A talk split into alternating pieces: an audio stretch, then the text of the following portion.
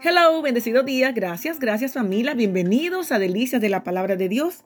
Hemos estado hablando en los últimos días acerca de los nuevos comienzos. Y hoy ya viernes quiero compartir acerca de un ejemplo de alguien que inició una etapa nueva en su vida. ¿Cómo fue ese, ese, ese inicio, ese comienzo en la vida para bien de esta persona? Su nombre es Eliseo. Eliseo quiere decir Dios es mi salvación. Eliseo era sencillamente un discípulo, un alumno de Elías, el profeta. Elías fue uno de los más grandes profetas que existió. Eh, después de un momento de desánimo, ya que él creía que era una de las pocas personas que quedaba sobre la tierra que seguía a Dios, el Señor le entregó tres tareas para hacer y una de ellas los condujo hasta Eliseo. Eliseo estaba muy ocupado, estaba arando los campos con yuntas de bueyes. Ah, eso era unas 24 bueyes y él estaba en la parte final de los bueyes, la última pareja. Aparentemente los padres de Eliseo eran ricos, así que demostrarse, eso se demostró con las yuntas de bueyes que él conducía. Lo más probable que Eliseo fuera a heredar las riquezas de su familia, pero esa no era la vida que Eliseo quería.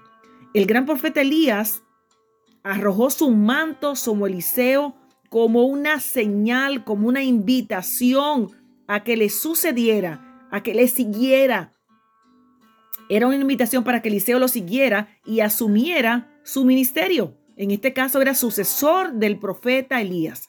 Eliseo se alejó de lo que parecía una buena vida y se fue con él. Claro, pasó un tiempo, unos días, ya que él, luego vamos a ver qué hizo. La Biblia nos cuenta, según la versión NBI, Primera de Reyes capítulo 19, 21, dice que tomó su yunta de bueyes y lo sacrificó, quemó la madera de la yunta, asó la carne, se la dio al pueblo y ellos comieron. Luego partió para seguir a Elías y se puso a su servicio. Primera libro de Reyes, capítulo 19, verso 21, según la versión NBI. Una buena vida no siempre es lo que suponemos que será.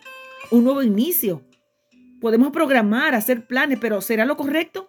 Eliseo podía haber estado acomodado económicamente, pero eso no era lo que él buscaba para su futuro. En lugar de eso, eligió el camino del profeta, lo cual suponía un, futuro incierto desde el punto de vista económico. Sin embargo, Eliseo valoró lo que Dios iba a hacer con su vida. Eliseo le dio la espalda a las riquezas y se lanzó a la aventura de seguir a Dios. Allí encontró la verdadera riqueza. Vio a Dios hacer prodigios, milagros tras milagros, cosa que él nunca había visto desde su granja. Eliseo es un ejemplo de nuevo comienzo y hacerlo bien, de obedecer, de amar, de anhelar la voluntad de Dios. Familia, son muchas cosas las que podemos hacer como meta para este nuevo año, anhelar, pero se alinea al plan de Dios para su vida. Si no, perderemos el tiempo y el esfuerzo. Yo le invito a que como Eliseo tome la mejor decisión de, dirigirse hacia la voluntad de Dios. Pregúntese o pregúntele a Dios esta mañana, Señor, ¿cuál es tu plan para mi vida? ¿Se alinea con lo que yo estoy deseando? Te pido que quites de mí todo lo que no esté de acuerdo con tu voluntad y guíame hacia el camino eterno, a tu voluntad. Hoy, Eliseo. Bendecido día.